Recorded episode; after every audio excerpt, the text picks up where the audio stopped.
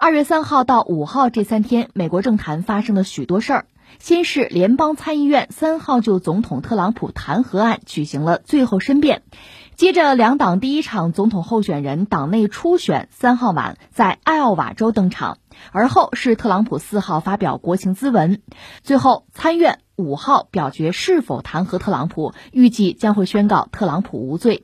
有媒体表示，这三件事引发的后续反应会对选战产生决定性影响。民主党最后提名的总统候选人是谁，以及特朗普躲过弹劾之后的行为，都将会决定美国的未来。这新闻其实很有意思，尤其它体现一种就是美国人对大选极为关注。你看，初选、国情咨文和弹劾案都是美国人的事儿，这仨事儿呢又连在一块儿了，那前后脚的事情，所以美国人觉得就很不寻常了。嗯，他们很关注。其实你要说到美国大选，确实也是全球关注，因为美国是全球最大的经济体。特别这几年呢，从各方面传来的消息，我们也分析过，就是讲科技发展似乎是停滞。那么大家就要争存量，因为增量有限呐。那到这个时候呢，各个主要经济体之间的这个博弈啊、竞争就异常的激烈，就白热化。而特朗普上台之后呢，其实也代表了美国的这个国策吧，就是他你看的一系列出台的这个政策，退群啊、打贸易战，就这些事情对全球经济会产生这样那样的影响。呃，当然对美国本身影响也会很大。美国向何处去？这也是美国大选要回答的一个问题。就我们看，美国人很关注，全球也很关注，包括我们的节目。我想在未来一段时间，你看，二零二零年确实不寻常哈，这一年有很多大事儿，美国大选也算是其中之一哈。我们也会拿出相当的这个注意力来关注美国大选。那么刚才你讲这个新闻里面，主要就是三件事情嘛，一个是呃初选，一个是国情咨文，一个是弹劾案。你看啊，初选本身现在就是呃民主党本身到底把谁选出来和特朗普进行终极的对决还不知道。所以初选大家更关注的就是民主党出什么牌了。至于共和党，那肯定就是特朗普没什么好说了。嗯，再就是国情咨文，这个也没什么好说，特朗普才做嘛，他是总统。而国情咨文肯定他是有一个非常好的成绩单，很好的一个工作报告，就给自己要评估买好的，这写的我相信会很好看。当然不是所有人都愿意看啊，这是一个。再一个是什么呢？弹劾案。弹劾案其实也没什么可说，以前和大家就讲过这个格局了。目前的格局，就美国的参众两院呢，那个众众议院，那基本上是民主党的天下。呃，所有关于特朗普的不利的东西，大概都是从这儿发起。但是参议院本身又是共和党的天下，就民主党的很多这个炮火到这儿就被阻截了。所以这弹劾案，你说居然通过对特朗普弹劾，毫无可能。特别是现在到了这个大选的时候啊，那首先是两党之间的博弈，不管共和党内部多少人不喜欢特朗普，现在你得赢啊，你又拿不出一个和特朗普抗衡的人，那就必须要挺他力保他，所以这个弹劾这事儿也没什么悬念。所以你看，你刚才说这三件事儿，咱们仔细分起来吧，也就那样，就那样。最值得关注的就是民主党最后把谁给选出来去和特朗普去拼。这个还不知道，而且我们说这个事情对全球会有影响，因为美国是最大的经济体。另外，关键是美国本身呢也会受这次大选很大的影响，就是美国向何处去。如果特朗普继续做美国总统的话，一般认为他会延续自己的政策，而且会变本加厉，因为他没有再连任的压力了，他应该说就是更加的为所欲为。当然，特朗普应该说志在必得。他为什么非要连任美国总统？咱们将来有空再分析，今天顾不上了啊。就说如果他上台，他这个路数，其实我们这看了几年，也大概明白他要干什么。呃，翻回来，如果说，嗯，你比如说这个民主党那边那个拜登上台，拜登，待会儿我们还得解释他啊。一般认为，如果他上台，是不是要走一个相对中庸的路线？他还要回归到美国传统政治，就美国传统政治家政客的那个路数，还是要考虑这个两党的最大公约数啊，两党合作是这么个人。还有像其他一些人，叫桑德斯什么这帮人，如果上台的话，嗯，他是所谓社会主义者。当然，这个社会主义和我们理解并不一致，是美国或者西方式的社会主义吧？那么有可能是走所谓极左的道路。另外，还有一帮人，布隆伯格什么的，这个。到底有没有胜算？我们走着瞧吧。他倒是有钱啊，打广告不怕花钱，这是这个事儿，我们就说清楚了。呃，不止于此。下面我想聊的是什么呢？说到美国这个大选，不管是我们的媒体还是美国的媒体都很关注啊，全球很关注。呃，你也可以这么说，就是初选嘛。你刚才讲那个新闻，这算是什么呢？算是一个起点，大家开始起跑啊。今年那个美国大选就开始正式的打起来了，揭幕战哈。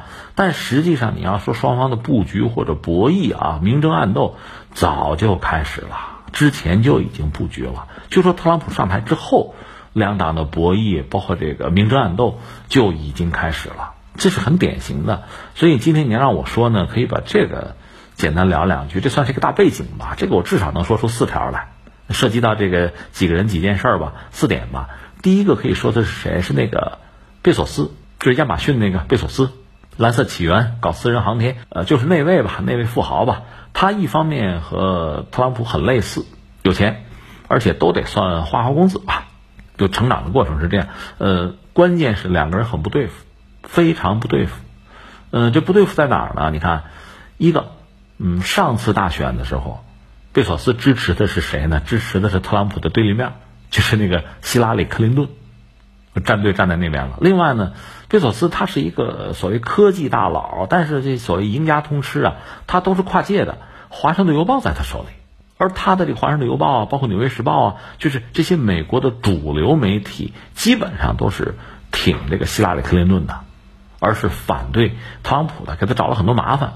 你说抹黑也行啊，你说打击也行啊，反正是很不对付。双方早就结了梁子，而且呢，这个事情发展到后来，嗯，前两年我们关注那个卡舒吉那个案件，卡舒吉算是一个沙特记者吧，后来跑到美国去，呃，他加入的就是《华盛顿邮报》，他还拿了绿卡，但是他后来被杀了。那这个事情就导致把几个人，你看，呃，贝索斯、沙特的那个王储小萨勒曼，嗯，包括特朗普，都给牵扯进来了。这里边的这个利益关系，《三国演义》就非常复杂了，也非常闹腾。特别是前一阵儿，不是还有一个消息说，小萨勒曼呢，实际上还入侵了贝索斯的手机，然后联合国的人权官员说还要查，这是前一阵的这个闹剧。所以你看，我想说的是什么？贝索斯和这个特朗普就很不对付，很不对付呢，因为这边有媒体啊，那边特朗普也很不爽。另外就是美国的一众媒体呢，都对特朗普下嘴下手。可是《华盛顿邮报》呢，下的是非常狠。我加一个引号，他这个狠是什么呢？因为你看，你抹黑一个人吧，很多是这种捕风捉影、人云亦云、以讹传讹。可是《华盛顿邮报》不是，他是挖真的，真材实料。他还公布了一些东西，包括录音。这些东西我们在节目里就不好说，大家有空网上自己搜吧，有点牙碜，这个不堪入目啊，咱就不说了。总之啊，特朗普就。很憋屈，你说你反驳，你跟他闹，哎，不行，人家把录音拿到手，你还说不出什么来，就按气按憋，所以想办法要整他，整他有一个玩法是什么呢？就是以毒攻毒了，是吧？大家双方半斤八两嘛。贝索斯这位呢，表面上是一个好领导、好丈夫，他夫妇是二十五年的婚姻嘛，一直非常好，媳妇儿是个小说家啊，平常送送孩子，呃，送贝索斯上班什么的。但是这位仁兄在外边也有人，就是有这个所谓情人吧。这个料被特朗普那边给抓住，就共和党抓住了，然后就把这料爆出来了。爆到最后是个什么结果啊？贝索斯是抢先宣布离婚，因为你要不宣布离婚的话，那边把这料爆实了，那你这亚马逊的股价都会跌的。我抢先宣布离婚，最后呢，他那位夫人就算前妻了吧？呃，二十五年的婚姻结束，得到三百五十六亿美元，成了全球第四大富有的女性，哼，就这么一个段子。你看，所以双方的这种博弈，呃，怎么说呢？这这个大选，美国大选它是有规则的，对吧？美国也是有法律的。那这种所有的这些博弈，你觉得就是很很牙碜是吧？就这些事情又都是在规则范围内，光天化日之下就做出来的。你会想到那个马克吐温的竞选州长是吧？这个贝索斯，就双方的博弈还在继续，要玩到这个程度了，那你想，那恐怕真的是咬牙切齿了。而且我们说了，涉及到的不是这两个人，涉及到股市了，涉及到企业的股价了，涉及到其他国家，比如说沙特了，这就非常复杂了。这是一个啊，再有一个就涉及到拜登了，这就更搞笑了。嗯，拜登是这样，拜登是原来就是奥巴马时代那个美国的副总统吧？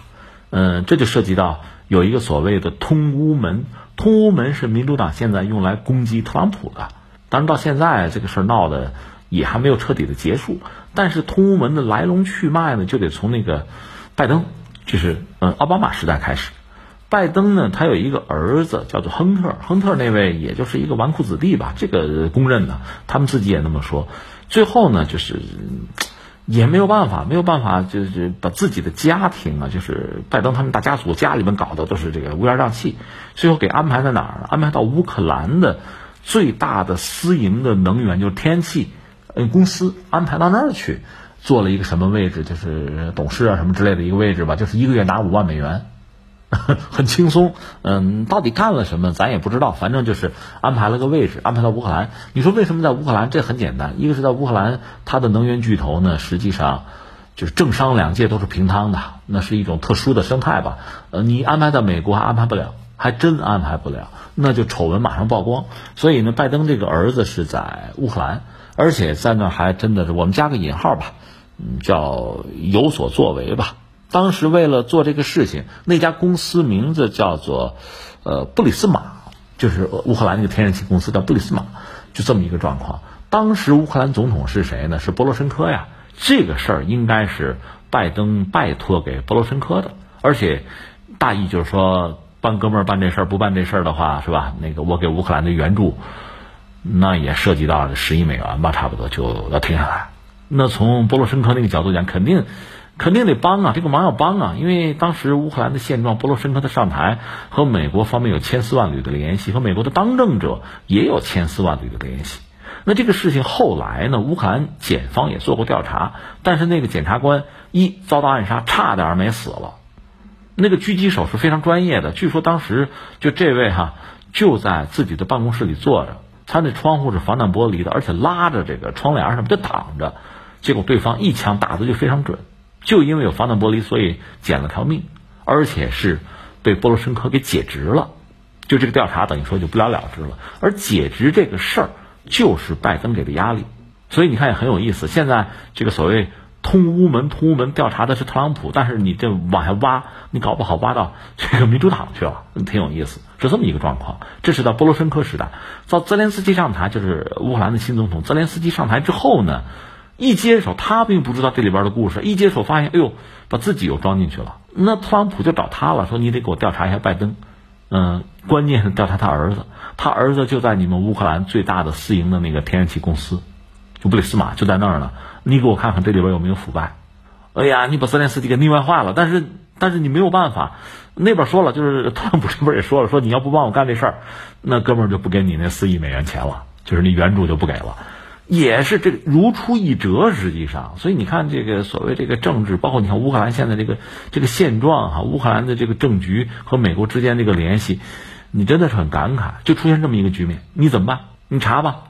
所以前两天我们关注乌克兰很有意思，一跺脚查，索性查到底，我连奥巴马连什么希拉里我一块查，索性来个来个猛的，再连那个前总统波罗申科我一块就查了算了，也对，你要查真就得一块查。要不然你说不清楚，但他乌克兰他自己也知道自己可能这事儿也搞不清嘛，就找外援，找外挂。那个欧盟、美国，你们要不一块儿来，就成了这么一个样子。这这是个闹剧吧？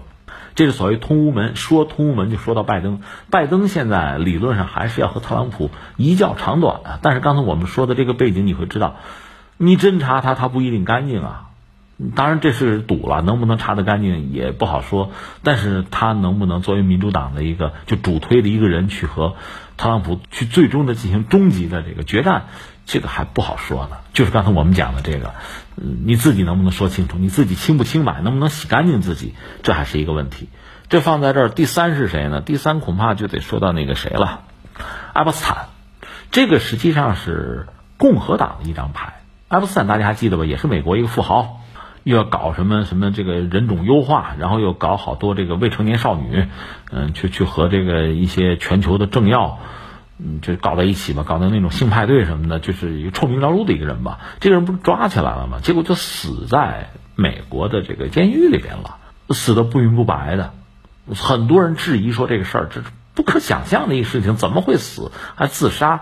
显然是被别人杀的，那就成了撕票了。如果他不被杀会怎么样？这个人很可能会被这样利用，就是共和党会在这个大选进入一个，呃，比如焦灼状态的时候，把他推出来，利用他呢对民主党的一帮大佬进行打击。但这个人就这么死了，所以这个里面故事也很多。再有第四是什么呢？其实又说到那个希拉里·克林顿了，他当然没有参选，呃，目前我们没有看到他怎么样。但是他当年有一个什么呢？就是那个邮件门，他等于说是违规用这个私人邮箱发了一些邮件。这邮件到现在呢，有的人说也不是多么致命，但是这事儿可以拿来打击民主党。这就够用。所以共和党也有牌对付民主党，就是你看我们刚才随口说了这四个人吧，四件事儿吧，其实它背后就是体现两党之间的争斗。之前我们也讲了，就是现在美国目前这个状况，就是政治的格局，它社会是撕裂的。共和党、民主党那就是楚河汉界、泾渭分明，民众就是要站队的。它和以前不一样了，以前。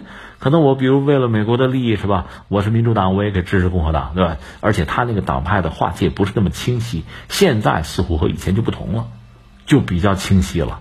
那么这种这个相互之间的博弈，那是刺刀见红的。呃，你这个新闻讲的是这几件事儿吧，摞到一块儿，正好什么弹劾呀，包括这个国情咨文啊，初选凑到一块儿了。实际上，整个的这个布局和博弈啊，你来我往啊。真刀真枪啊，明里暗里的，早就已经开始了。这真是一出活剧啊，一幕大戏，呃，我们还会再拿时间去关注。